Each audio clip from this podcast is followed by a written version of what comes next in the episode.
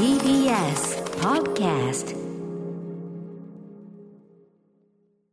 時刻は7時40分 TBS ラジオキーステーションにお送りしているアフターシックスジャンクションはい、パーソナリティの私、ライムスター歌丸です。そして、火曜パートナーの宇垣美里ですさあ、ここから新概念提唱型投稿コーナー、火曜日のこの時間はこちらのコーナーをお届けしています。その名も、マイスイートホーム。こんなに嬉しいことはない。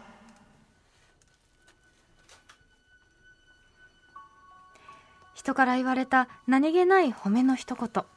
言った当人はとっくに忘れているようなささやかなあの一言のおかげでだけど私たちは生きていける。思い出せばいつでも心のふるさとに帰ることができる。あなたの大事な HOME 褒め言葉を送ってもらいそれをみんなで味わうという人間参加のコーナーです。しかしあれですね、よく考えたら、その機動戦士ガンダム、ファーストガンダム、こんなに嬉しいことはないなんつってますけど、あれもさ、あの穏やかだったはずの日常が、まあね。あの軍事侵攻によって崩壊し、うん。そして本当に文字通り難民になった人々の話で、しかもその中で、うん年若い子たちが少年兵となって戦う、だから最後のその安室のあの、こんなに帰る場所があるんだ、こんなに嬉しい場所はないことはないっていうのが、要するに、その迎えてくれる仲間がいれば、それでいいっていうふうに言ってるその言葉って、実は言葉以上に重いセリフですよね、これはね。そうですよね。帰る場をね、そもそもなくしてるってことを考えれば、なんてことを急に思いついてしまったりしました。そうだ。わうん。ねそういう作品をはい、このコーナーは、まあ、そういう雰囲気のコーナーではございません。違いますね。はい、はい。えーでですね、これあの皆さんのですね、褒め言葉、でも褒め、世界を褒めでね、ん。満たせばもっと平和になるという、そういうね祈りを込めたコーナーなんですけども、そんな中ですね、我々、うん。ちょっと最大級の褒め受けてしまったというメールが来ております。見られることある、ひどいこと言うな。ミケラさんです、はい。えー先ほど SNS を見ていたらこの番組についての方面を見かけました。えーそこには昨日放送された NHK ラジオの特番で、えー昨日ラジオ100年プロジェクト、えー僕僕ん？僕と？ん？僕とこの未来かな、えーというのがあったんですね特番でね、うん。で、えーその中で、あの、佐久間信之プロデューサーね、はい。あの、元テテテレビ東京のね、はいえー佐久間さんが、TBS ラジオのアフターシックスジャンクションは歴史に残る番組であり、今それをリアルタイムで聞けていると言っていた。ヒストリーそうです。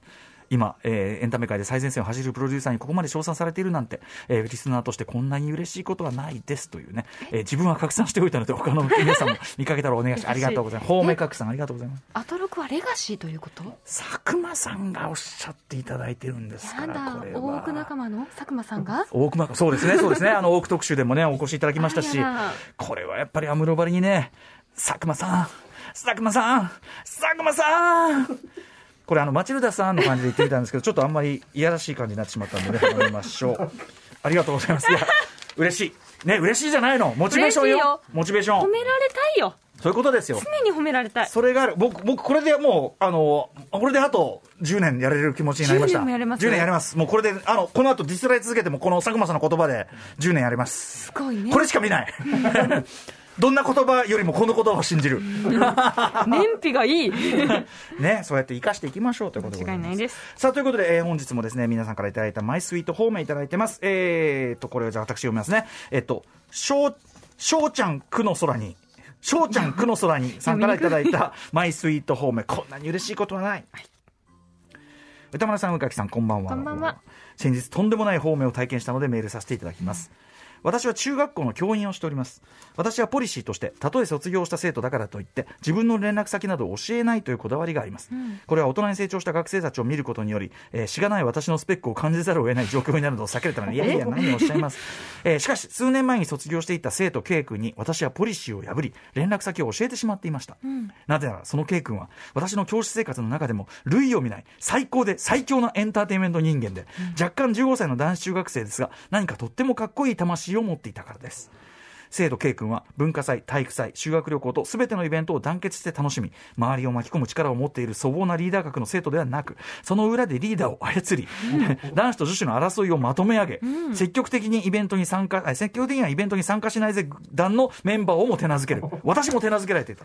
えー学校一優秀な男ですす。ごい加えて K 君は、私の好きなアメコミ映画やお笑い、さらに生粋のラジオリスナーであるなどあら、私が彼と同級生ならハイタッチするレベルで意気投合できる最高な人間だったのです。きっと卒業したら優秀な大人になり、私のことなんかみじんも覚えておらず、世界で輝いていくのだろうと見守っていた私。なんと、そんな K 君から卒業以来に私に連絡が来たのです。先生、お久しぶりです。よろしければご飯に行きませんか？私はとても嬉しい。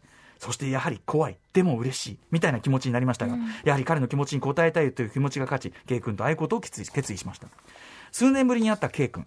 大学生になった彼は昔から落ち着きはありましたがさらに落ち着きをまとっておりそして変わらない姿勢で私に接してくれました、思い出話に花を咲かせそして離れていた間の、えーエンタメを2人で時間を許す限り話し少し会話が落ち着いた時に彼は私にこんな方面を届けてくれました。僕教職を取ることにしたんです。教科も先生と一緒。やっぱりどっかで先生の姿を追いかけてるんですよ。やだ私は彼に見えないようにステルスガッツポーズを取りました。若干15歳でありながら人間として尊敬できていた優秀な K 君。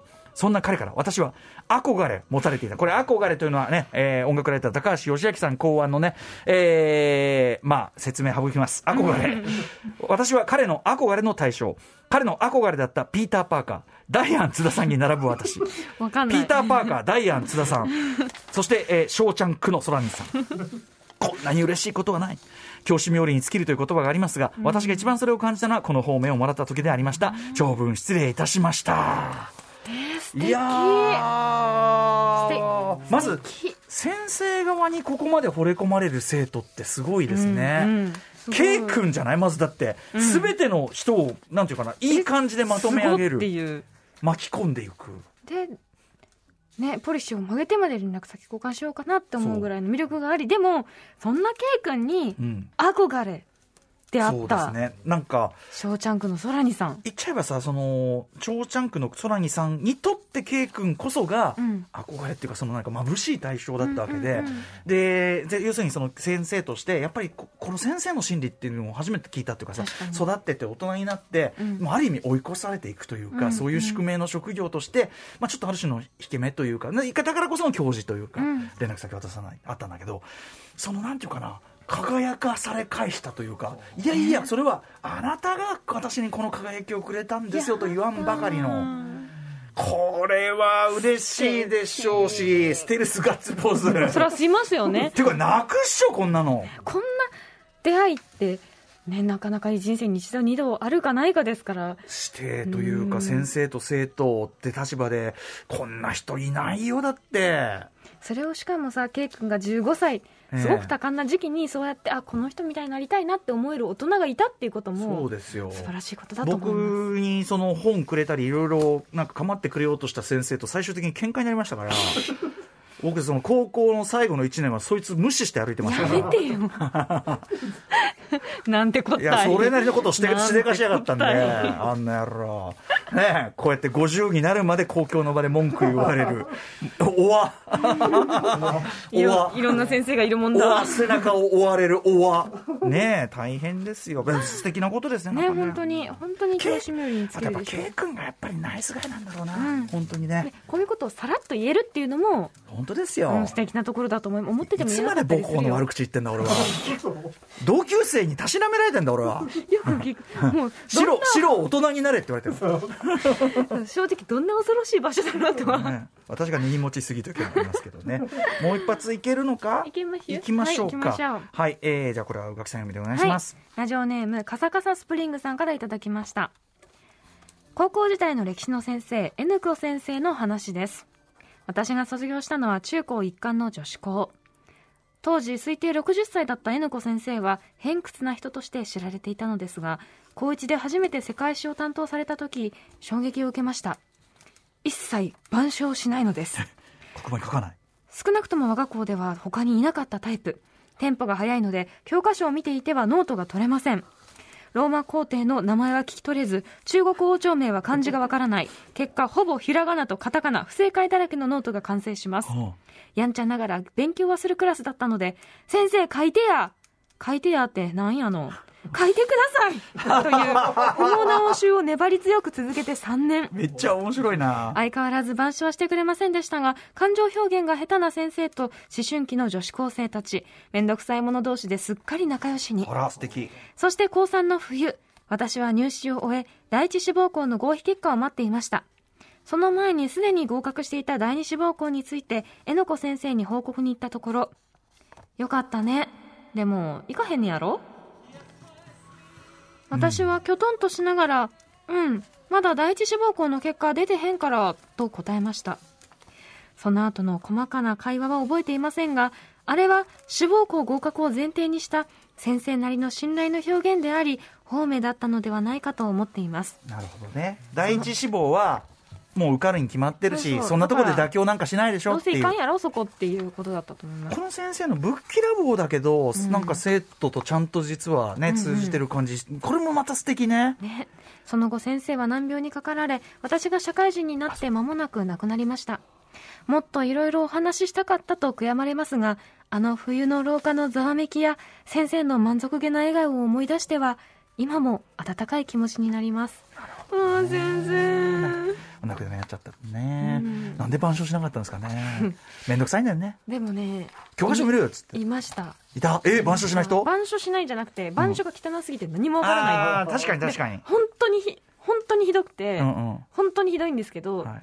で私はあのでしかもその先生はテストが100点満点じゃないんですよ。あ正解を書けば書くほど点数が上がるタイプだったんです加点されていく。ん、そうなので5億点とかあり得るわ。うん。もう一切聞き漏らせないわけですよはいはいはい。全てが答えであるとそうかそうかそうかそうかあ。もう私はノートを取ることを諦めうんうん。聞くあ、それいいじゃない。聞く聞いて、後で、ノートにしていくみたいな。しかと受け止めたっていうあ、すごい。じゃあ集中度がやっぱり、うん全部聞くって思って、うんでもっていう先生いましたね。それで入るんですか？うん。聞くで。歴史の先生でしたけど、うん、僕これ入ってましたけど。聞いてるぞ。聞いてる。俺は聞いている。そう。俺は今聞いている。私は聞いている。俺は聞いている。俺は今確かに聞いている。何かを。歴史の先生でもちょっと変わった人多いのかな。ああまあっていうちょっとイねメージありますけどね。そうかもね。そうかもね。羨ましいなそういうな。変わり者のあれでもな。意思の疎通が取れてなかったもんね俺たちね。お互いね。え？なぜ？がもう分かんない。なんかへえみたいなお互いへえなんかそういうもんですかね。お互いね。そういうね。はい。もう一個いく？ここまで。ここまでとなりました。こんな感じでねちょっとあの卒業シーズンね。はい。迎えましてこういう感じのねあの青毛羽と落とし系方面も結構来てますんで、ぜひ来週なんかもねあの読んでみたいと思います。先生たち元気だな、はい。ねうん。はいえーということで、歌丸アットマーク TBS としお .jp、歌丸アットマーク TBS としお .jp まで、えーあなたの褒められた他県を送っていただければと思います。以上、マイスイート方面、こんなに嬉しいことはないでした。After Six Junction.